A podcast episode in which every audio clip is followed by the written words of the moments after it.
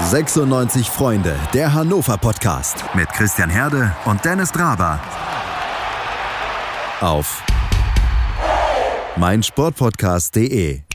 Wir freuen uns, dass ihr wieder eingeschaltet habt. In dieser Folge wollen wir sprechen über das 2-0 gegen den Karlsruher SC wir wollen über einen äh, besonders beliebten Artikel auf der 96freunde.de Website sprechen und über den Inhalt natürlich, nicht darüber, wie beliebt er ist. Äh, inhaltlich hat er einiges zu bieten und da schauen wir auch gleich noch drauf.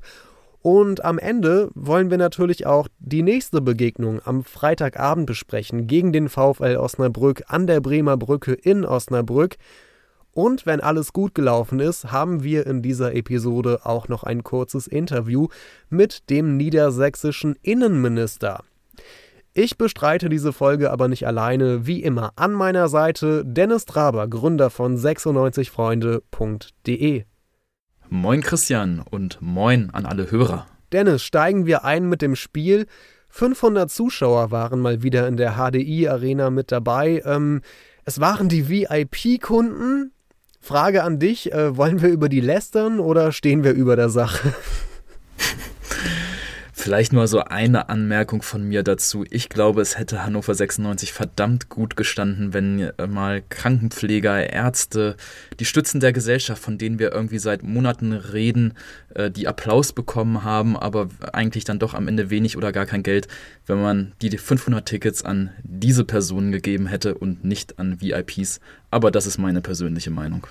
Äh, ja, also ich fand das so ein bisschen komisch. Ich habe das Spiel natürlich äh, nicht wie ein VIP vor Ort verfolgt, sondern vor dem Bildschirm und die Stimmung kam etwas komisch rüber. Einmal ist mir aufgefallen, äh, wurde der Versuch eines HSV-HSV-Gesangs oder, oder Sprechchores äh, ja, versucht anzustimmen und das hat nicht so gut funktioniert.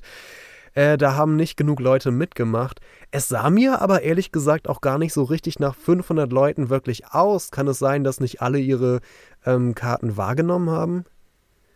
Oh, so genau habe ich jetzt nicht gezählt, okay. aber wie gesagt, die Tickets hätte man anderen Leuten geben sollen, meiner Meinung nach. Ja, das sehe ich auch so. Naja, haken wir das Thema ab und äh, gucken wir aufs Spielfeld. Ja, Dennis, äh, war das die abgezockte, eiskalte Performance eines möglichen Aufsteigers oder war das schlicht und ergreifend ein dreckiger, vielleicht sogar glücklicher Sieg?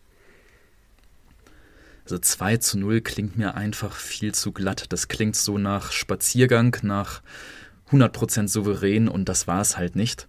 Es war ein Auftaktsieg und ähm, klar, am Anfang der Saison muss noch nicht alles perfekt passen. Diesen Anspruch sollte man, glaube ich, nicht haben es muss nicht immer sein wie äh, vor vier Jahren, als wir Kaiserslautern äh, damals weggeputzt haben unter Daniel Stendel.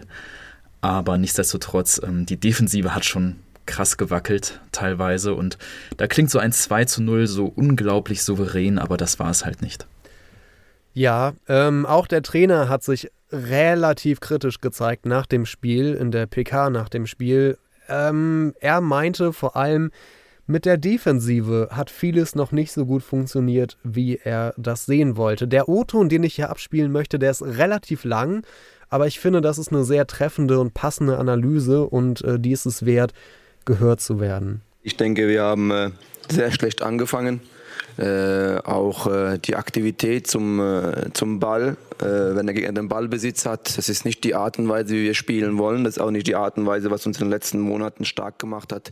Wir waren heute sehr passiv, haben äh, jegliche Aggressivität auch vermissen äh, lassen und dazu kommt noch, dass wir im eigenen Spiel auch noch ja, zu hektisch waren und auch sehr unnötige Ballverluste hatten. Wir wussten, dass KSC sehr kompakt agiert, dass sie sehr diszipliniert agieren und da hatten wir einfach auch im eigenen Pass Pass- und Positionsspiel äh, ja, so leichtsinnige äh, Fehler. Dennoch hat sich die Mannschaft da reingebissen und auch äh, nach der schnellen Balleroberung das äh, 1-0 gemacht äh, und dann äh, auch über das Spiel äh, viele Chancen liegen lassen zum, zum 2-0, 3-0.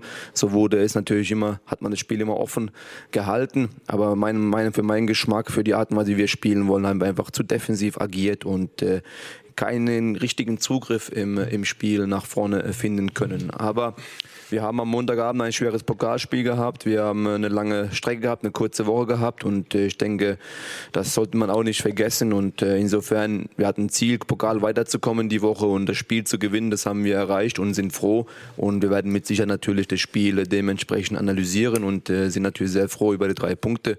lieber mal vielleicht so ein Tag, wo es nicht so unser Tag war, aber dafür die drei Punkte als wenn es äh, andersrum der Fall wäre. Ja, da hat er schon die ganz empfindlichen Punkte angesprochen. Also gerade am Anfang, die ersten ja, 25 Minuten ähm, bis zum 1 zu 0 fand ich das auch recht passiv. Es war jetzt nicht so keine Arbeitsverweigerung, ähm, das nicht. Aber ja, der Zugriff war nicht da und dieses 1 zu 0, das war natürlich eine wunderbare ähm, ja, Chancenerarbeitung aus dem Nichts, sage ich mal, durch Henrik Weiland, weil er den Ball da wunderbar wegstiebitzt. Ähm, vom Karlsruher Verteidiger und die Chance wäre eigentlich gar nicht da gewesen.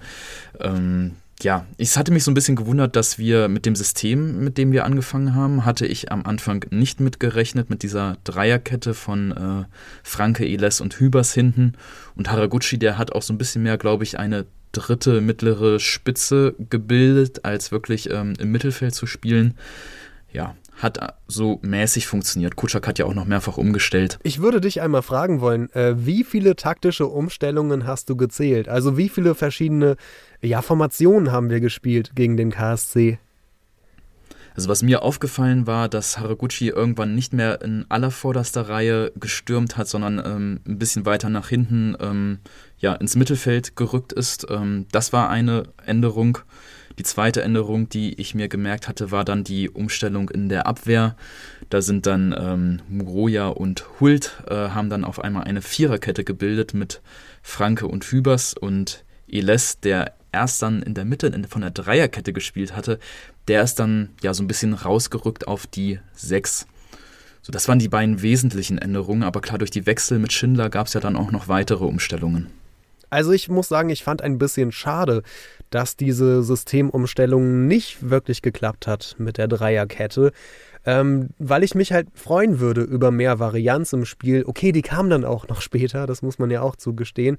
Äh, aber jetzt mit dem Anfang, wie wir die ersten 20, 25 Minuten da gespielt haben, ähm, das war ja einfach nur, ähm, dass der Sechser quasi zurückgezogen wurde. Und, und mein Eindruck war, dass genau da, wo normalerweise dieser Sechser seinen Radius hat, wo der spielt, dass dort stattdessen einfach nur eine riesengroße Lücke hinter der Mittelfeldreihe war, die die Karlsruhe auch ganz gut ausgenutzt haben. Wohl wahr. Wohl wahr. Absolut. 100% Zustimmung. Jedenfalls äh, ist das dann auch Kenan Kotschak aufgefallen, und äh, der hat wieder seine Standardraute angewendet. Eles ist dann auf die Sechser-Position gegangen. Das ist eine Sache, die schon viele Fans äh, in der Vergangenheit mal gefordert haben, weil Eles ja bekannt dafür ist, keine schlechte Technik zu haben, weil er bekannt dafür ist, mit einem Ball umgehen zu können, einen Pass spielen zu können.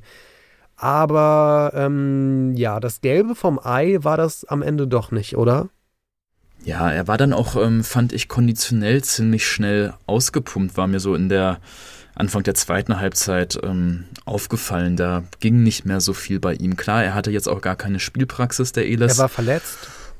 War verletzt und ähm, ja, sollte ja auch schon im Sommer wechseln. Hm. Irgendwie kurios, finde ich. Ne? Also da legt man einem Spieler äh, den Wechsel nahe und dann ist er doch am Ende in der Startelf beim ersten Ligaspiel. Gut, ähm, brauchen wir jetzt nicht weiter drüber diskutieren. Aber ja, ich würde sagen, mit Eles, er hat schon bessere Spiele gemacht. Ich glaube, er kann es auch besser. Ähm, so überragend fand ich ihn wirklich nicht. Ähm, wo wir gerade bei, bei den Formationen sind, versuchen wir das nochmal weiter aufzudröseln. Ich habe gesagt, vier Systeme habe ich entdeckt, vier Formationen. Ähm, zwei haben wir schon abgearbeitet. Die nächste kam mit der Einwechslung von Kingsley Schindler, sein Debüt für 96. Er wurde für Eles eingewechselt und das war dann die Komplettumstellung. Also, äh, das war die Umstellung auf, äh, jetzt muss ich kurz überlegen, ähm, Schindler ist aufs rechte Mittelfeld gegangen. Genau, ein 4-4-2 ähm, mit, mit einem flachen Mittelfeld, also quasi die Slomkasche Variante äh, des 4-4-2. Ähm, da hatten wir dann zum ersten Mal in dieser Saison wirklich Außenspieler, also mit äh, Schindler rechts und zu dem Zeitpunkt war dann noch Haraguchi ähm, im linken offensiven Mittelfeld. Und wie hast du diese Umstellung dann empfunden? Warum hat Kenan Kutschak die überhaupt vorgenommen? Ja, ich glaube, Kenan Kocak wollte so ein bisschen auf die Breite im Spiel des KSC reagieren. Da kamen viele Angriffe über die Flügel und ähm, da war jetzt die, die Raute ist ja eher ein auf die Mitte des Spielfelds fokussiertes System und äh, wenn dann Angriffe über die Flügel kommen, sind da nicht automatisch immer genug Spieler. Es ist auch nicht immer sinnvoll, dass die Achter oder Sechser direkt auf die Außen ausweichen, weil sich dann neue Räume öffnen natürlich auch. Äh, die Intention, glaube ich, war dahinter einfach, dass äh, Kocak gesehen hat, okay, die kommen viel über die Flügel, da will ich automatisch mehr Spieler haben.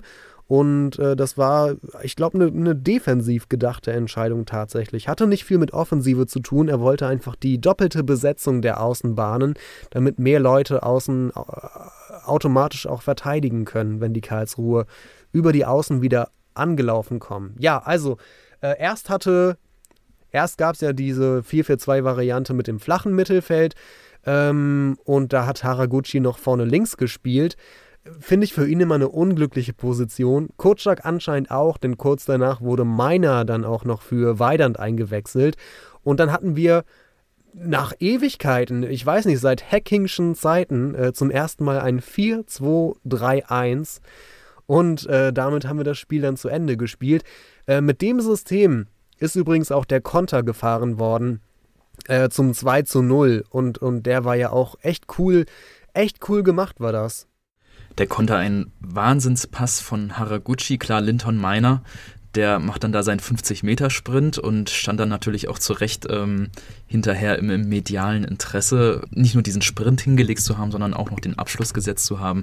Aber was so ein bisschen mir zu kurz kam, war wirklich dieses feine Zuspiel von Haraguchi, perfekt in den Lauf von Linton Miner und ja gut, dass Linton Miner dann direkt abschließt. Duxch stand komplett frei. Ich habe noch in der Wiederholung gesehen, wie Duxch so ein bisschen fordernd äh, die Arme ausbreitet, kurz bevor Linton Meyer den Abschluss macht. So nach dem Motto, spiel mir doch den Ball rüber, ich stehe frei, worauf wartest du?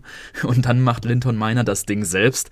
Ich glaube, wenn das daneben gegangen wäre, dann hätte er äh, Duxch nicht nur ein Bier hinterher ausgeben müssen. Ähm, aber ja, so Erfolg gibt ihm recht. Und ähm, Linton Meinemann hatte ihm ja auch immer ein bisschen vorgeworfen letzte Saison, dass er äh, ja mal mutiger sein muss äh, mit seinem Abschluss, dass er sich mal mehr äh, selbst wagen muss. Ich erinnere da an das Tor, ähm, an seine Torvorlage auf Simon Stehle. Ne? Da, du erinnerst dich, Linton Meiner war quasi durch, ja, ja. hätte den Abschluss selbst machen können und geht da dann sogar so ein bisschen auf Risiko und passt dann noch rüber zu Stehle, nur damit Stehle dann da in der Mitte einschieben kann.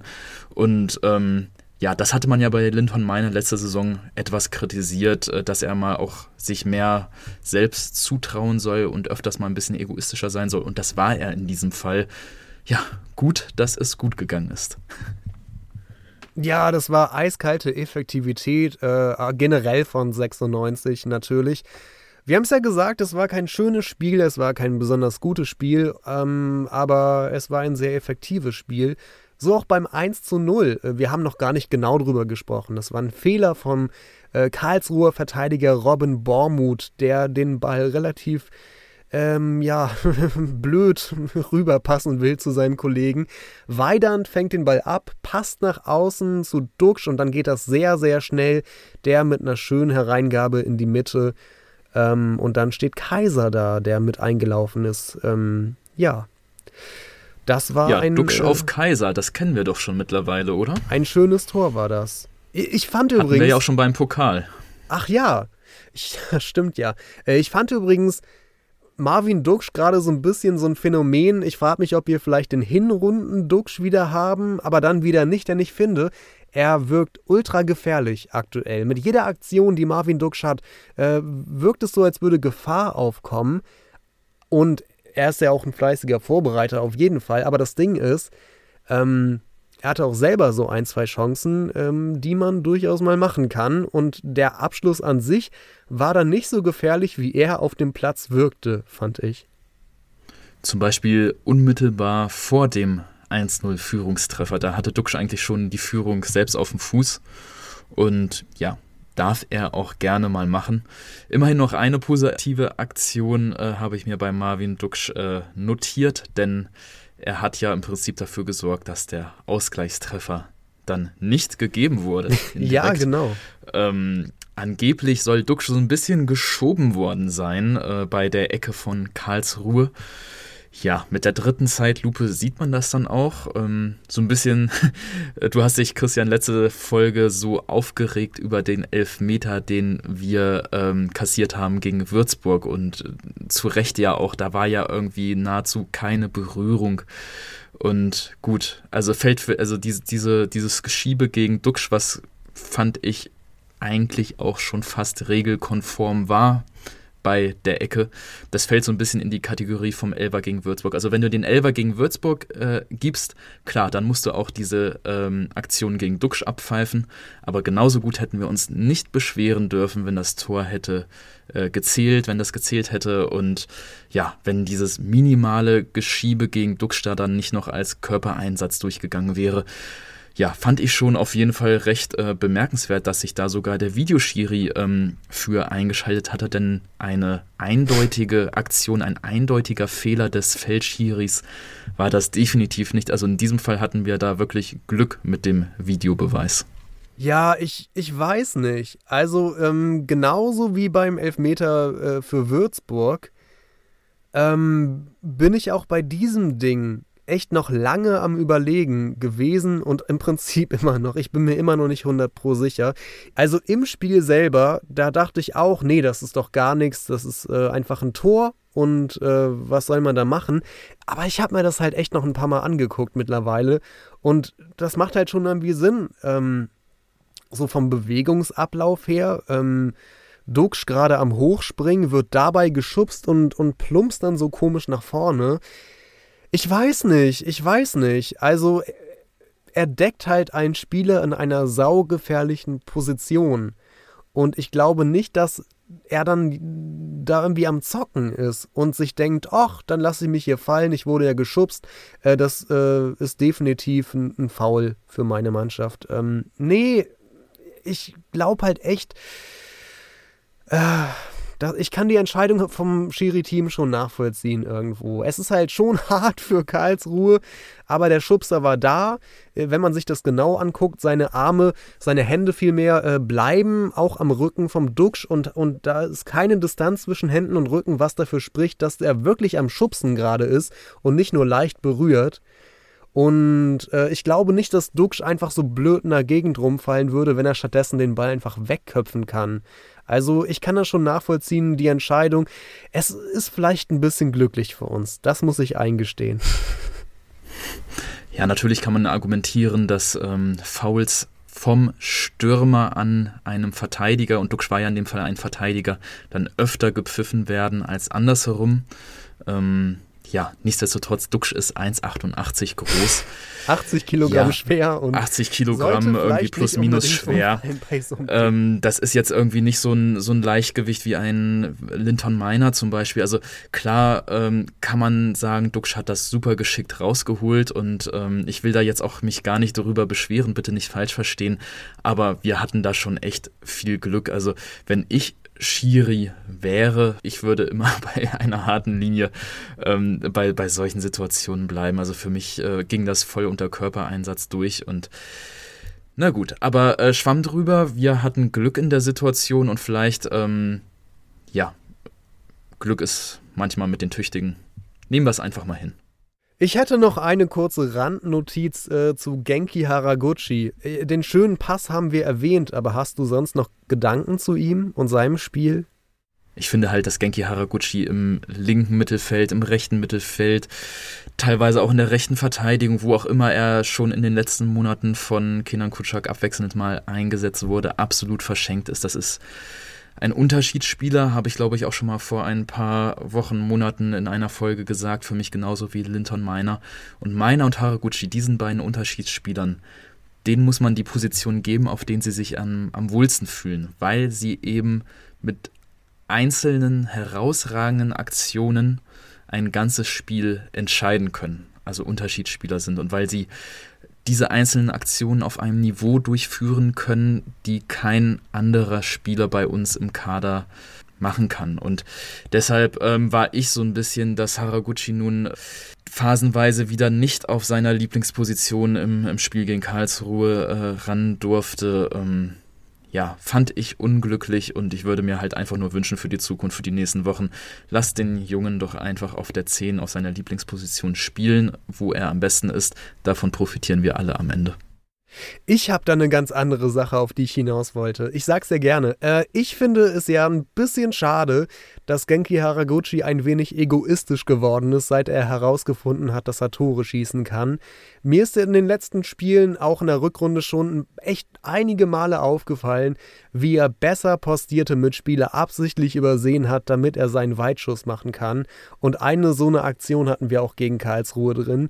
Und ich würde mir wünschen, dass er demnächst ähm, ja diesen Egoismus wieder aufgibt. Gehst du mit mit der Kritik oder bin ich hier viel zu harsh?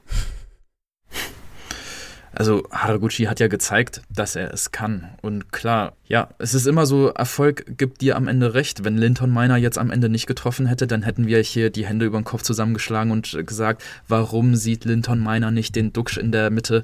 Warum muss er nach einem 50-Meter-Sprint auch noch den Abschluss machen? Wie egoistisch ist das denn? Spiel doch einfach den Spieler in der Mitte an, den Stürmer, der da frei postiert steht. So, Linton Miner hat getroffen, alle freuen wir uns für Linton Miner. Dasselbe gilt, finde ich, so ein bisschen für Haraguchi. Ich kann mich erinnern, vor einem oder auch gut einem Jahr, als äh, Haraguchi noch nicht so richtig in Hannover angekommen war, haben wir alle gesagt, warum schießt er nicht einfach mal aus der Ferne rauf aus 30 Metern? Der hat auch so einen tollen Schuss. Warum will er das immer perfekt machen? Hm. Weiß ich noch ganz genau, dass wir das vor einem Jahr oder vor, vor gut einem Jahr ähm, an, an Haraguchi immer wieder herumgemäkelt haben und gesagt haben, äh, warum will er es immer perfekt machen? Das, das wird doch nie etwas. Jetzt ist es halt andersrum. Ja, ähm, ich glaube, jedes Spiel hat eben seine besonderen Momente und ich würde da jetzt nicht so pauschal mitgehen und sagen, dass Haraguchi zu egoistisch geworden ist. Das wäre mir zu harsch. Einen Kritiker hat Haraguchi aber außer mir auch noch. Ja, also er hat zwar ordentlich gespielt, aber ich finde schon, dass er auch schon bessere Spiele hatte. Auch Genki war heute nicht auf einem Top-Top-Level. Und äh, er hat es ordentlich gemacht, war okay, war bemüht, aber er kann auch durchaus, durchaus besser spielen. Und das hat er auch in den letzten Monaten auch gezeigt. Und ich glaube, insgesamt gilt das aber auch für die gesamte Mannschaft. Und äh, ja, ich glaube, weiter ins Detail gehen müssen wir gar nicht. Äh, wir müssen uns einfach freuen über ein 2-0, das nicht an jeder Stelle komplett verdient war, wahrscheinlich, und sagen: Jo, wer aufsteigen will, muss auch solche Begegnungen einfach mal gewinnen. Vielleicht noch einfach einmal abschließend und damit auch ein guter Übergang. Ähm, wir hatten großes Glück, dass Karlsruhe nicht seinen besten Torjäger am Start oh hatte, ja. den Hoffmann, oh weil ja. der ja gestreikt hat. Äh, der wollte ja unbedingt seinen Wechsel erzwingen und ähm, die Streiken scheint ja neuerdings irgendwie in Mode gekommen zu sein. Ja, auf jeden Fall hatte der ja darum gebeten, nicht zu spielen, war dann nicht dabei. Und ähm, ja, wenn wir aber in den nächsten Spielen mal gegen Hamburg spielen, wenn wir dann einen Terodde haben äh, vorne, dann wird unsere Defensive ganz anders ähm, da zu knabbern dran haben. Also wir hatten großes Glück, dass mit Hoffmann der gefährlichste Karlsruher nicht mit bei war. Ich glaube, das wird uns nicht noch einmal passieren, äh, dass eine Mannschaft äh, auf ihren besten Spieler verzichten muss, ohne dass es richtig gute Gründe dafür gibt. Darum genießen wir das, genießen wir den Sieg und schauen dann äh, mal mit Vorfreude auf das Spiel gegen Osnabrück. Dennis, wir sprechen uns gleich nochmal. Danke bis hierhin und äh, wir machen eine kurze Pause und sind gleich wieder zurück. Wir sind zurück beim 96 Freunde Podcast, wo wir uns noch einmal mit dem Thema Transfers beschäftigen wollen. Zehn Spieler haben die Roten schon verpflichtet und dennoch hat Dennis Draber einen Artikel für 96freunde.de geschrieben mit dem Titel Eine einmalige Chance, drei Gründe, warum Hannover 96 auf dem Transfermarkt nachlegen muss. Dennis, dieser Artikel hat in kurzer Zeit schon über 10.000 Klicks erreicht und ich würde sagen, das ist ein guter Grund, um einmal auch im Podcast drüber zu sprechen, oder? Gerne. Ähm, dein erstes Argument für weitere Einkäufe, das hat mit der aktuellen Struktur der Liga zu tun, denn du sagst, dass die Aufstiegschancen für Hannover 96 in diesem Jahr besonders groß sind, weil nämlich die zweite Liga aktuell eben nicht die stärkste zweite Liga aller Zeiten ist, so wie jedes Jahr. Was hat das aber mit weiteren Neuzugängen zu tun? Genau richtig. Die zweite Liga ist meiner Meinung nach eben nicht die stärkste aller Zeiten, wie so gerne äh, geworben wird. Irgendwie in den Vorjahren, ich weiß noch, letztes Jahr, als dann HSV, Stuttgart, 96, Nürnberg äh, gleich vier ja, Schwerkaliber waren das ja mit, mit Erstliga-Anspruch in der Liga vertreten waren. Da hieß es immer, dies ist die stärkste Liga aller Zeiten, die stärkste zweite Liga aller Zeiten oder sogar der Welt. Also ist natürlich auch so ein bisschen immer Marketing und vielleicht auch Übertreibung, aber nichtsdestotrotz, also es gab mehrere starke Teams, ähm, die wirklich auch einen ja, berechtigten Erstliga-Anspruch hatten. Und ich glaube halt diese Saison, natürlich, wir sind noch ganz, ganz früh in der Saison und es ist auch ein bisschen natürlich jetzt zugespitzt, aber wenn wir uns einmal die Mannschaften anschauen, die da als vermeintliche Spitzenteams ähm, ja, umherirren, also die Werte bei transfermarkt.de ähm, HSV, Fortuna Düsseldorf, Hannover 96, Paderborn und Nürnberg. Die fünf haben die teuersten Kader. Und ja, der HSV hat jämmerlich verloren gegen Dresden. Dafür reicht es anscheinend nicht hm. im Pokal. Ähm, Düsseldorf, Paderborn haben beide ihre ersten Spiele verloren und Nürnberg Pokal raus, unentschieden in der Liga. 96 einzige Mannschaft jetzt mit Sieg, Liga, Sieg, Pokal. So ist wie gesagt natürlich extrem früh noch, aber man kann schon mal sagen, von allen fünf vermeintlichen Favoriten steht 96 offenbar nicht so schlecht da im Vergleich. Und ja, ich glaube jetzt einfach, und es ist natürlich auch eine These für äh, eine, eine steile These, kann man auch wunderbar diskutieren jetzt gleich.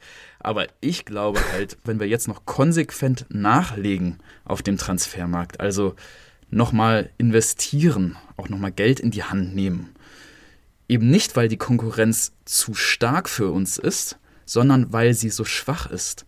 Also die Schwäche des Gegners ausnutzen oder die Schwäche der Liga ausnutzen, weil die Liga eben längst nicht so stark ist wie letzte Saison, längst nicht so stark ist wie in der Saison 2016-17, ähm, weil da kein glasklarer Favorit ist, der jetzt definitiv auf Platz 1 oder 2 landen wird. Ich glaube, wenn wir jetzt deshalb investieren, vor allem nochmal in die Defensive, in junge Spieler, ähm, dann haben wir eben auch die gute Chance, unter den Spitzenteams der Liga zu landen.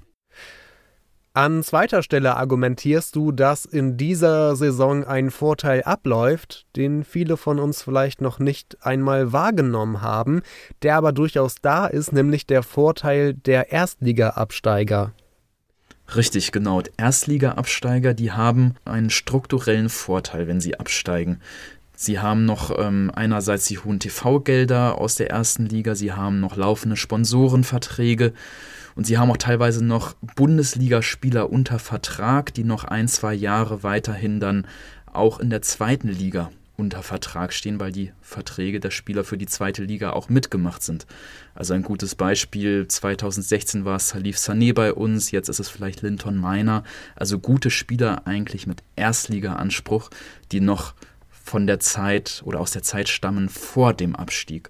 Und diesen strukturellen Vorteil, also Sponsorenverträge, Gelder, Spielerverträge, den nimmt ein Erstliga-Absteiger aus der ersten Liga mit in die zweite Liga. Und so ein bisschen ist das halt auch bei uns. Und wir hatten es schon mal in einer Folge vorher besprochen, Christian. Ich hatte dich damals gefragt, ob ähm, was du mit den äh, Mannschaften vielleicht assoziierst, wie 1860 München, Kaiserslautern, Duisburg. Ich erinnere mich noch, ja. Du erinnerst dich gut. Ähm, ja, all diese Mannschaften haben es nicht geschafft, nach dem zweiten Jahr nach ihrem Bundesliga-Abstieg wieder hochzukommen. Und ich habe mir mal die Mühe gemacht, ähm, seit 1999 mal alle Erstliga-Absteiger aufzulisten und zu gucken, wann sie den Wiederaufstieg zurück in die erste Liga geschafft haben. Und 20 Teams haben es halt direkt im ersten Jahr geschafft, den Wiederaufstieg. So wie wir es 2017 auch geschafft haben, direkt im ersten Jahr. Acht Teams haben es noch im zweiten Jahr geschafft, aber eben nur noch ein Team im dritten Jahr. Und da finde ich, sieht man halt schon sehr gut, dass dieser strukturelle Vorteil spätestens nach dem zweiten Jahr offenbar wegbricht. Also da laufen dann die letzten Spielerverträge aus, die man mit tollen Bundesligaspielern hatte. Da werden die Sponsorenverträge ähm, zurückgekürzt. Ähm, da sind die dicken TV-Gelder endgültig weg. Ja, und ähm, deshalb ab dem dritten Jahr scheint dieser strukturelle Vorteil, den man hat noch als Erstliga-Absteiger, komplett weg zu sein. Also hat der Verein auch im zweiten Jahr nicht den Sprung zurückgeschafft, passt er sich offenbar dauerhaft dem Zweitliganiveau an. Oder er rutscht eben sogar in die Bedeutungslosigkeit ab, wie 1860 München, Alemannia Aachen, Hansa Rostock, Duisburg, Kaiserslautern. Da gibt es so viele Beispiele. Das Argument ist also, jetzt investieren in neue Spieler, bevor alles zu spät ist. Jetzt alles auf den Aufstieg setzen, bevor es äh, langsam ja fast unmöglich wird. Richtig, genau. Und der dritte Grund, warum Hannover 96 gerade jetzt nochmal bei Transfers aktiv werden sollte, der ist für dich, der nächste Umbruch wartet schon. Was soll das denn heißen? Du sagst jetzt wahrscheinlich, der Umbruch, den hatten wir doch gerade schon diesen Sommer. Ja, jein. Wir hatten letzte Folge mit Runner Tobi ganz kurz schon darüber gesprochen. Es war kein Umbruch, der jetzt irgendwie auf lange Zeit, auf, auf Jahre diese Kontinuität in den Kader bringt. Also, wenn du dir Dominik Kaiser anschaust, der jetzt gerade wunderbar in Form ist, unser Kapitän, 32 Jahre alt. Unser Vizekapitän äh, Mike Franz, 33 Jahre alt. Runner Tobi hat das so ein bisschen schön addiert auf 65 Jahre damals und meinte, glaube ich, wie hat er gesagt? Äh, hast du es noch im Ohr? Was meinte er dazu zu den beiden? Ja, dass die auf jeden Fall zusammengerechnet schon im Rentenalter sind. Richtig, genau. Etwas zugespitzt formuliert, aber zeigt es halt ganz gut. Also das durchschnittliche Alter der Startelf gegen Karlsruhe betrug 28,2 Jahre. Jung ist das definitiv nicht. Ähm, ja, sollte der Aufstieg also dieses Jahr nicht gelingen, behaupte ich mal, dass wir nächsten Sommer schon wieder einen Umbruch haben werden, ähm, dann altersbedingt. Und gerade ja mit Blick auf diesen ja sich ankündigenden Umbruch, der uns dann da bevorsteht, also ja, das deutet sich ja jetzt schon an. Also es wäre Hannover 96 gut beraten, bereits jetzt weitere junge Spieler zu verpflichten, die den Kader eben in der Breite auch verstärken. Vor allem auch in der Defensive, aber eben auch in der Breite. Und ja, ich meine, nicht nur der Trainer fordert die Neuzugänge, auch Dominik Kaiser fordert sie. Und wenn das schon aus dem Spielerkreis kommt, dann scheint es mir, dass auch die Spieler das so erkannt haben. Und nach welchen Kriterien Trainer und Sportdirektor ihre Neuzugänge auswählen, das hat Kenan Kurczak bei der letzten Pressekonferenz verraten. Ne? Das ist genau so, wenn du eine, eine neue Frau siehst. Ne? Die Basis für den nächsten Schritt ist ja, dass du, dass du erstmal optisch gefallen musst. Und dann machst du erstmal über den Menschen Gedanken. Das ist ja immer so ein bisschen der erste Schritt. Ne?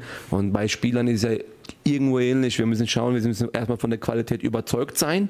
Und dann beschäftigen wir uns auch natürlich mit dem Charakter des Spielers, mit der Mentalität des Spielers, mit seinem Werdegang des Spielers. Wie war es bisher? Und haben wir die Fantasie, mit dem Spieler äh, den nächsten Schritt gehen zu können? Passt er zu der Gruppe? Passt es zu der Mannschaft? Und äh, es sind nicht immer die Mannschaften am erfolgreichsten, die 20 Superspieler haben. Es sind immer die Mannschaften am erfolgreichsten, wo das untereinander passt, wo das miteinander passt, wo die Abläufe da sind, sowohl inhaltlich auf dem Platz, aber auch außerhalb des Platzes charakterlich untereinander in der Kabine. Und da muss man einen gewissen Mix der Spieler auch reinholen in die, in die Gruppe, was auch so ein bisschen auch äh, irgendwo einen leichten optimalen, also positiv gemeinten Kontrast auch untereinander, untereinander hat. Und darauf haben wir Wert gelegt. Man liegt nicht immer richtig, ja, aber wir haben versucht, äh, gemeinsam mit Gerrit Zuber äh, die Entscheidungen so zu treffen, wovon wir eigentlich überzeugt sind und wo es auch einfach untereinander auch passt. Und die Chemie in der Truppe und die Homogenität in der Truppe ist auch fantastisch und das freut mich. Und das ist auch die Basis für eine erfolgreiche Zukunft, die wir hoffentlich gemeinsam gehen wollen. Ja, Dennis, dann an dich abschließend die Frage, wie viele, Zitat, neue Frauen, Zitat Ende, muss Hannover denn noch verpflichten? Wir brauchen zwei Außenverteidiger als Backup für Hult und Muruya. Wir brauchen zwei Innenverteidiger und wir brauchen mindestens noch einen Spieler fürs zentrale Mittelfeld, also fünf. Alles klar. Dennis Artikel findet ihr jetzt auf 96freunde.de. Danke, Dennis, dass du uns deine Analyse hier im Podcast präsentiert hast. Na klar, gerne. So, und nun wollen wir auch endlich mal zum Spiel gegen den VfL Osnabrück kommen. Morgen am Freitagabend um 18.30 Uhr ist Hannover 96 an der Bremer Brücke zu Gast, wo zum ersten Mal seit dem 6. März ein Spiel vor Zuschauern stattfinden wird. Das haben heute am Donnerstag die örtlichen Gesundheitsbehörden entschieden. Über diese Entscheidung und über die aktuellen Corona-Maßnahmen hat Dennis mit dem niedersächsischen Innenminister Boris Pistorius gesprochen. Er ist großer Fan vom VfL Osnabrück, dem nächsten Gegner von Hannover 96. Hallo, Herr Pistorius. Ja, hallo. Danke, dass Sie sich ein paar Minuten Zeit zwischen zwei Terminen für uns genommen haben. Sehr gerne. Freuen Sie sich auf das Heimspiel in Osnabrück? Es findet ja auch erstmals seit einem halben Jahr wieder mit Zuschauern statt. Ja, das ist so, wird wahrscheinlich so sein.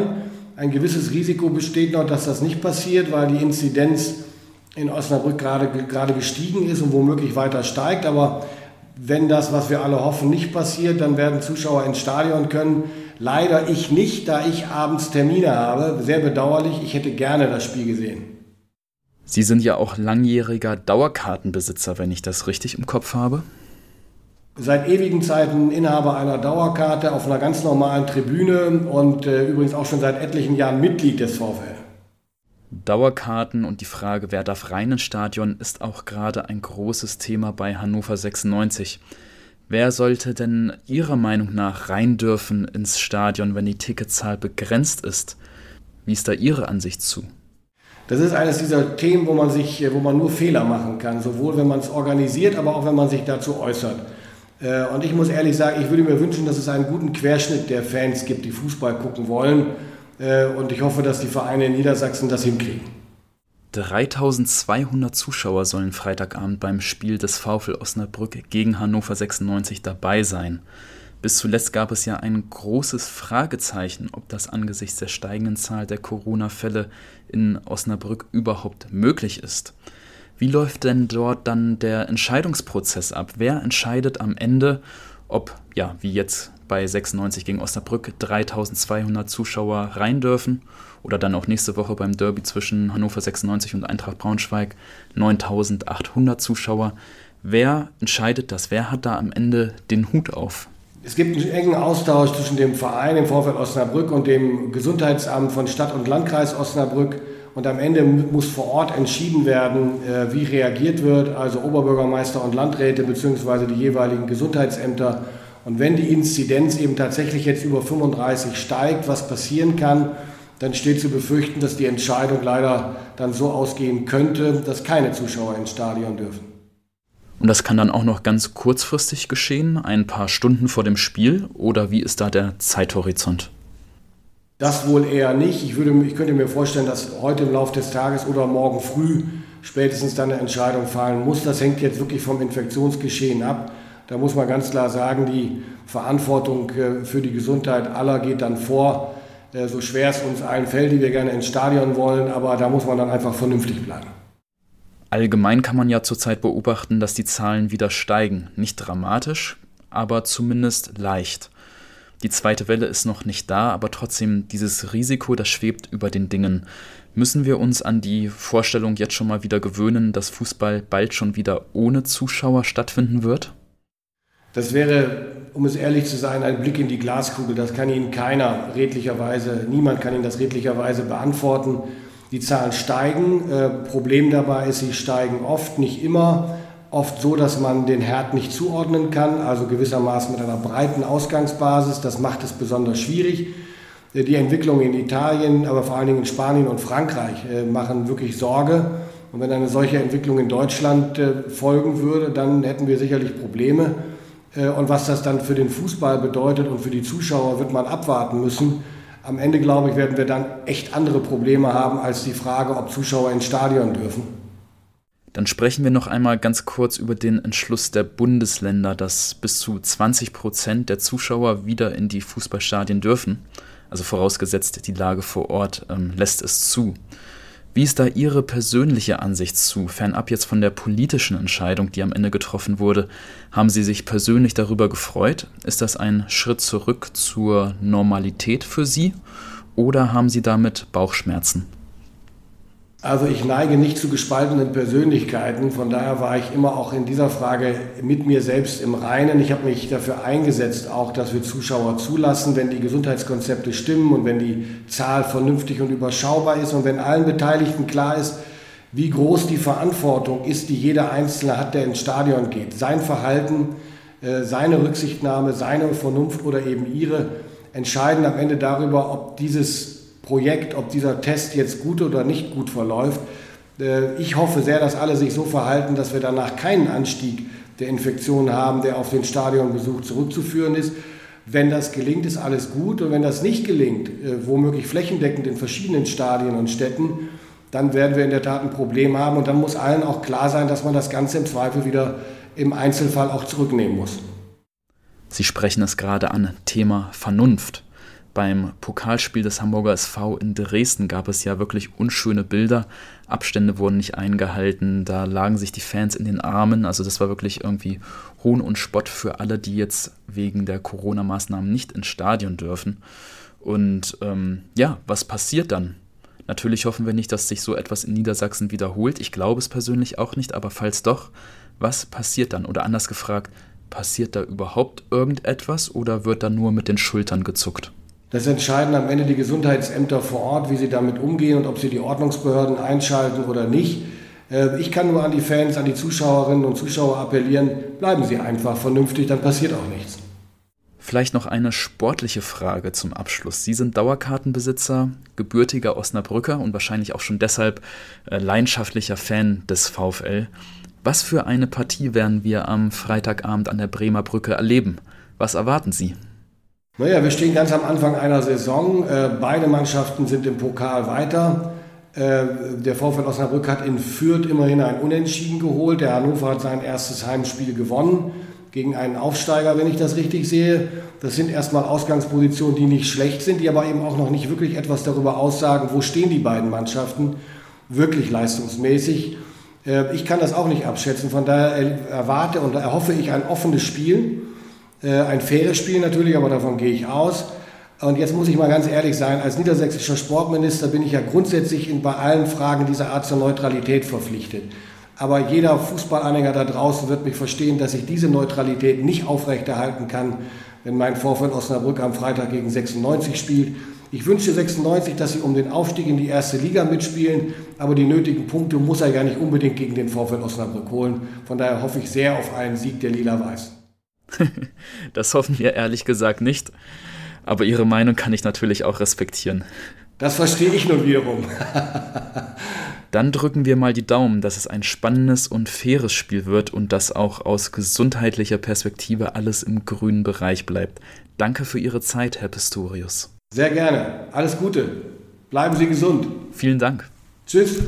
Das war Dennis Gespräch mit Innenminister Pistorius. Wir schauen gleich nochmal genauer auf das Spiel gegen den VfL nach einer kurzen Pause.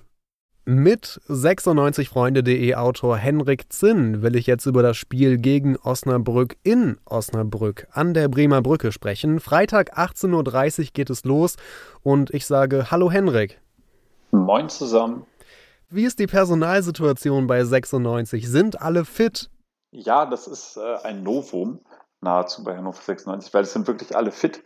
Äh, Niklas Tarnath hat momentan noch eine Grippe, also der wird nicht dabei sein, aber ansonsten kann Kutschak wirklich auf alle Spieler zurückgreifen. Und ja, wenn man sich die Historien von 96 mal anschaut, ich glaube, das kann man an einer Hand abzählen, an wie vielen Spieltagen das der Fall war. Hm. Und ähm, unser Neuzugang, wir haben ja Jaka Biol, ähm, der Slowene, und der soll schon bald, vermute ich, auch auf der 6 auflaufen. Wird er das schon gegen Osnabrück tun oder kommt das zu früh? Also zuallererst der Transfer von Biol oder wie auch immer man ihn ausspricht, mein Slowenisch ist nicht ganz so gut, ähm, ist für Hannover 96 natürlich eine absolute Verstärkung. Und ich finde es auch von ihm sehr, sehr, naja, beeindruckend, dass er den Schritt zu Hannover 96 gegangen ist. Ich meine, er hätte internationalen Wettbewerb spielen können hat auch internationale Erfahrung gesammelt und geht halt jetzt in die zweite Bundesliga. Ähm, klar, es ist natürlich erstmal ein Leihgeschäft, aber Hannover hat ja die Option, den Spieler zu verpflichten, sofern man aufsteigt. Und ich denke, bei diesem Ziel Aufstieg kann Piol auf jeden Fall helfen. Ähm, er hat ja jetzt unter der Woche sogar ein extra Lob bekommen von Kotschak für seine ersten Einheiten. Ich glaube, direkt nach der ersten Trainingseinheit gab es für ihn das Lob. Ja, genau. Und äh, hast du zufälligerweise den Wortlaut im Kopf? Habe hab ich, nicht, hab ich nicht, aber ich weiß noch, ich habe mich so gewundert, weil äh, so ein Extralob für einen Einzelspieler habe ich von Kenan Kotschak vorher noch nicht so häufig gesehen und äh, der scheint auf jeden Fall ein Fan zu sein. Ja, das stimmt. Und ähm, wie gesagt, er bringt eindeutige Qualität mit, die im 96 Kader allen voran auf der Sechserposition nicht vorhanden ist. Äh, ich meine, die Option mit Eles haben wir jetzt letzte Woche gesehen, das hat nicht so gut funktioniert. Eles ist halt ein Innenverteidiger, der da auch dem Verein absolut weiterhelfen kann. Auf der Sechserposition hat er ein bisschen überfordert gewirkt und da ist Biol jetzt natürlich äh, die perfekte Lösung. Und daher gehe ich davon aus, dass er jetzt gegen Osnabrück auf jeden Fall auch spielen wird. Ich hoffe sogar von Anfang an. Glaubst du das und hat sich Kotschak schon in die Karten schauen lassen? Ich glaube es, weil er fit ist und er ist auch nicht äh, durch den Transfer irgendwie aus dem Spielrhythmus gekommen. Mhm. Und ähm, deswegen könnte er sofort einspringen. Und wie gesagt, dieses extra Lob und heute auf der Pressekonferenz äh, wurde er auch nochmal explizit gelobt. Ja, äh, aber auch heute werde ich nicht mit euch über die detaillierte Aufstellung sprechen und sagen, was ich vorhabe und äh, mit wem ich was vorhabe, sondern wir werden uns äh, versuchen, einen Plan zurechtzulegen und dann schauen, ob der Jacker in dem Moment äh, auf das äh, passt, ob wir mit ihm denke ich, bessere Chancen haben, das Spiel zu gewinnen oder ob wir vielleicht doch äh, ihn äh, von der Bank aus äh, kommen lassen. Das werden wir schauen und, auch, schauen und dann auch dementsprechend entscheiden. Aber jetzt, heute jeder wolle mal dem gegnerischen Trainer auch das Leben nicht so, nicht so einfach machen. Das ist, äh, habe ich nie gemacht, werde ich auch weiterhin übrigens nicht machen, äh, im Vorfeld schon über die detaillierte Aufstellung zu sprechen. Ich glaube, das ist schon so ein kleiner Link, dass, dass er auflaufen wird. Und ich meine, Thiago hat bei Liverpool ja auch direkt von Anfang an gespielt. Schöner Vergleich. Nicht wahr? Äh, so, personell ähm, bei Osnabrück frage ich mich, wie sieht es bei denen aus? Ich weiß, die haben ihren besten Außenverteidiger verloren. Was für interessante Zugänge und Abgänge müssen wir bei denen denn beachten? Ja, genau. Also äh, Felix Agu, der ist ja zu Werder Bremen gewechselt auf der Linksverteidigerposition und das hat man auch im letzten Spiel gegen äh, Greuther Fürth gesehen. Der hat auf jeden Fall gefehlt, weil die Osnabrücker über die linke Abwehrseite sehr, sehr anfällig waren. Da hat man zwar Ken Reichel verpflichtet, aber der kann die Lücke nicht wirklich ausfüllen. Also die Abwehr von Osnabrück hat sich sehr, sehr einfach auseinanderreißen lassen. Und ich meine, unsere Spieler, also Haraguchi oder meiner sind natürlich dafür prädestiniert, eben diese Lücken in die Hintermannschaft reißen zu können mit ihrem Tempo-Dribbling. Das kommt Hannover 96 sehr gelegen. Ähm, Gleiches gilt äh, für Moritz Heyer, der ist auch weggegangen, der hat sich Hamburg angeschlossen ähm, und fehlt jetzt halt in der Innenverteidigung. Das haben wir gegen Kräuter Fürth auch gesehen. Äh, sein körperbetontes Spiel ähm, in der Innenverteidigung hat ja, hat äh, einfach viel Präsenz verliehen. Das hat jetzt eben gefehlt und voran bei hohen Bällen war Haier sehr aktiv. Und gegen Kräuter Fürth kamen jetzt halt auch viele Flanken. Also es scheint so, als hätten die Fürther quasi den Abgang von Haier und von Agu als Schwachstelle ausgemacht. Und ich glaube, ähm, an diese Taktik kann Hannover 96 anknüpfen. Äh, ganz kurz, ähm, Osnabrück hat ja einen neuen Trainer. Der kommt aus dem Bremer Nachwuchs, Marco Grote. Wie sind eigentlich dessen ersten beiden Spiele ausgegangen? DFB-Pokal und erstes Spiel der Saison.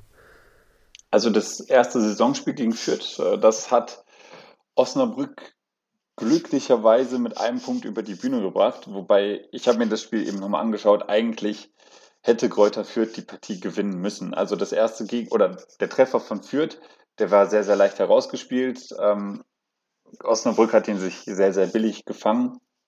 Es war im Prinzip ein langer, schöner Ball von Sebastian Ernst. Ähm, und im 16er stand äh, Paul Seguin extrem blank und konnte den Ball im Prinzip in Ruhe annehmen, konnte sich auch noch drehen und dann verwandeln. Ähm, also das ging deutlich zu einfach. Und hm. ich denke, das hat auch der neue Coach Grote bemerkt weil in der zweiten Halbzeit sah es dann schon ein bisschen besser aus. Äh, und im DFB-Pokal konnten sie sich gegen den schleswig-holsteinischen Oberligisten SV Todesfelde mit 1-0 durchsetzen. Das war halt absolut auch keine Glanzleistung. Also man hat da schon gemerkt, dass äh, da auch viel zerrüttet wurde über die Sommerpause und sich der Verein auch mehr oder weniger im Umbruch befindet. Ähm, das war natürlich ein Pflichtsieg, den gab es dann halt am Ende auch, aber es gab nichts Nennenswertes, auf das Hannover 96 jetzt aufpassen müsste aus diesem Spiel. Haben wir aus diesen ersten beiden Spielen äh, äh, schon was gelernt in Richtung, mit welcher Formation Osnabrück antreten könnte gegen uns?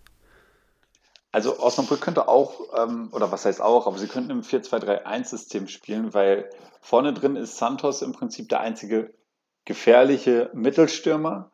Und äh, mit Sebastian Kerk hat man auf den Links aus oder hat man auf der Linksaußenposition den, naja, wohl bekanntesten Neuzugang verpflichten können. Und äh, die Kombination hat gut funktioniert äh, gegen, gegen Kräuter Fürth, vor allem in der zweiten Hälfte. Und ich denke, auf die, ja, auf dieses Zusammenspiel auf der linken Flügelseite muss sich Hannover 96 einstellen. Und das 4-2-3-1-System würde da sehr gut reinpassen. Aber ich denke, wenn Hannover so spielt wie gegen den KSC, in der Innenverteidigung vielleicht noch ein bisschen konzentrierter agiert und äh, wie gesagt auf der 6 die Veränderung vornimmt, dann sollte man damit nicht allzu viele Probleme haben. Genau, äh, angefangen hat Osnabrück gegen Fürth zwar im 3-4-1-2-System, allerdings hat, äh, das muss man dann dazu sagen, das ist dann mehr oder weniger schon der Teilerfolg von Grote gewesen, beziehungsweise Grotes Handschrift, hat das nicht funktioniert und ähnlich wie Kotschak hat er das falsche System auch schnell erkennen können und auf den Gegner reagiert und dann halt eben umgestellt, sodass man dann über links mit Kerk und Santos äh, ja diese neue Flügelzange ähm, erstellt hat und die hat echt gut funktioniert. Beim Spiel gegen Fürth äh, hast du da jemanden als besten oder gefährlichsten Spieler ausgemacht oder, oder einen besonders äh, fiesen Verteidiger oder ist dir irgendwer aufgefallen? Also Sebastian Kerk, wie gesagt, auf links außen, der ist sehr quirlig. Der hat mir auch schon bei Nürnberg eigentlich gefallen. Äh, hat bei Nürnberg aber irgendwie zum Schluss immer weniger Einsatzzeiten bekommen und konnte sich da nicht so wirklich behaupten. Ich glaube, ihm persönlich tut der Schritt äh, nach Osnabrück jetzt gut und Osnabrück kann von ihm extrem profitieren. Äh, wie gesagt, er ist sehr, sehr quirlig und bringt so ein bisschen die Eigenschaften von meiner mit. Also meiner ist schon ein Ticken besser als Kerk. Ähm, aber wie gesagt, also die gleichen Ansätze sind erkennbar. Also Kerk ist schnell, bringt auch die Veranlagung fürs Dribbling mit, vertändelt aber viel zu viele Bälle. Ähm, das ist so ein bisschen die Hoffnung für die Abwehr von Hannover 96.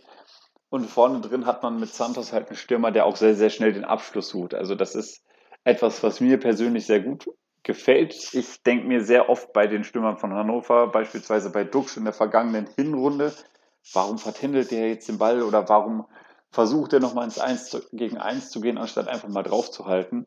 Und das macht Santos halt eben. Und wenn wir jetzt mal davon ausgehen, dass äh, Michael Esser konzentriert spielt und ihm keine Flüchtigkeitsfehler passieren, ähm, sollte er aber mit den Fernschüssen relativ gut zurechtkommen, weil die sind nicht die platziertesten. Ähm, Wo wir jetzt vielleicht, ja. Also ich wollte sagen, ähm, wo wir gerade schon über Hannover und Meiner und so weiter sprechen, wie sieht das eigentlich mit unserer Startaufstellung aus? Also ich weiß, Kenan Kutschak, der äußert sich dazu natürlich nie auf den PKs vorher oder so, aber versuch mal was rein zu interpretieren. Zum Beispiel in das Tor nach Einwechslung von Meiner gegen den KSC. Ist das seine Startelf-Garantie oder muss er weiter auf der Bank schmoren? Da hat Hannover 96 jetzt so ein bisschen die Qual der Wahl, weil das 4-4-2 mit Raute ist, glaube ich, schon ein sehr beliebtes System von Kutschak. Und ich könnte es mir auch gut vorstellen, wenn man die Innenverteidigung belässt man. Das Sturmduo kann man auch belassen, weil dann Dux, weil das funktioniert sehr gut. Vor allem Dux jetzt als Vorbereiter in einer ungewohnten Rolle. Aber ich meine, wenn es zum Erfolg führt, ist das natürlich sehr, sehr schön. Äh, da würde ich vielleicht nochmal Dux loben wollen, weil in der vergangenen Saison hatte man das Gefühl, wenn er am Ball war, da war immer ein bisschen Hektik mit im Spiel. Und der hat versucht, den Ball schnellstmöglich irgendwie loszuwerden. Und da hat man jetzt gar nicht das Gefühl, wenn Marvin Dux den Ball bekommt, zum einen bringt er Ruhe in das Spiel, er kann die Bälle sehr gut und schnell weiterverarbeiten. Und äh, ja, wie gesagt, seine Übersicht hat sich einfach deutlich verbessert. Und das hat man jetzt auch bei den, bei den Vorlagen gegen Karlsruhe und gegen Würzburg gemerkt, dass das einfach super gut funktioniert hat. Und Kaiser ist dann natürlich jemand, der prädestiniert dafür ist, aus dem Mittelfeld vorzurücken und dann diese sogenannten zweiten Bälle wunderbar verarbeiten zu können. Also das hat echt sehr gut funktioniert, mich ja fast schon ein bisschen überrascht. Und äh, wie gesagt, zum Mittelfeld, das Duo Kaiser-Franz, das ist natürlich gesetzt. Ähm, das ist keine Frage. Äh, ich glaube, ähm, dass Kaiser so offensiv auftreten kann, das hat auch sehr viel mit äh, Mike Franz zu tun. Weil in der vergangenen Saison war es so, dass Dominik Kaiser maßgeblich für die Defensivarbeit war. Und äh, der war der defensive Anker und er konnte sich im Prinzip keine Vorstöße nach vorne erlauben, weil das einfach ein viel zu großes Risiko war. Und Mike Franz übernimmt jetzt eben diese Defensivrolle und dadurch wird das Risiko, wenn Kaiser nach vorne rückt, gelindert und äh, ja, das sieht sehr, sehr gut zusammen aus. Und wie gesagt, wenn man auf der 6 jetzt dann Bijol äh, einbetten könnte, ich glaube, das kann sehr, sehr gut funktionieren. Und das Luxusproblem ist natürlich, dass man einen Linden Miner, der natürlich der absolute Shootingstar ist, dann auf die Bank setzen würde. Also das ist schon keine leichte Entscheidung im positiven Sinne, die Kutschak da treffen muss. Ich bin sehr zufrieden mit ihm. Äh, schade, dass er sich da im Testspiel gegen Uerdingen verletzt hat. Und, aber jeder Tag, jede Einheit hilft uns und er ist natürlich äh, mit jeder Einheit auch ein Kandidat für die Startformation. Und wir werden schauen, wie er die Woche trainiert und arbeitet und dann werden wir uns, äh, denke ich, auch äh, Gedanken machen über ihn. Stell doch mal das Gedankenspiel an. Meiner spielt auf jeden Fall. Aber wo? Ja, das wäre dann die Frage. Ich glaube, dann müsste Kutschak die Raute aus dem Spiel nehmen, weil dann könnte hm. er quasi mit Franz und Kaiser im, naja, ich sag mal, zurückgezogenen Mittelfeld spielen und vorne beispielsweise mit Haraguchi auf links und meiner auf rechts äh, als, als Flügelzange. Ich glaube, das wird insofern sehr, sehr gut funktionieren, weil sie, wie gesagt, das ist das Gleiche, was Fürth angestellt hat. Sie könnten die Osnabrücker Hintermannschaft sehr gut auseinanderreißen. Gerade die Außenverteidiger sind, wie gesagt, anfällig. Und ähm, ja, Weidand und Burgsch in der Mitte sind natürlich äh, hervorragende Abnehmer für hohe Zuspiele. Und das wäre natürlich auch eine Waffe, die sehr, sehr gut funktionieren würde. Ähm, klar, meiner ist eine super Backup-Option. Allerdings stellt sich die Frage, ob Hannover sich das erlauben kann, meiner als Backup-Option hm. zu nutzen, weil gegen Fürth war Osnabrück vor allem in den ersten 15 Minuten extrem anfällig. Und da ist natürlich dann wieder dieses Spiel. Wenn meiner in den ersten 15 Minuten spielt, ist das die absolute Waffe und könnte für ein frühes Tor sorgen. Ja, ähm, ist kompliziert, weil wenn meiner aufläuft, kann Biol höchstwahrscheinlich nicht spielen, zumindest meiner Meinung nach. Von daher, ähm, ja, wenn wir es positiv formulieren wollen, es wird auf jeden Fall einen richtig guten Wechsel geben. Na gut.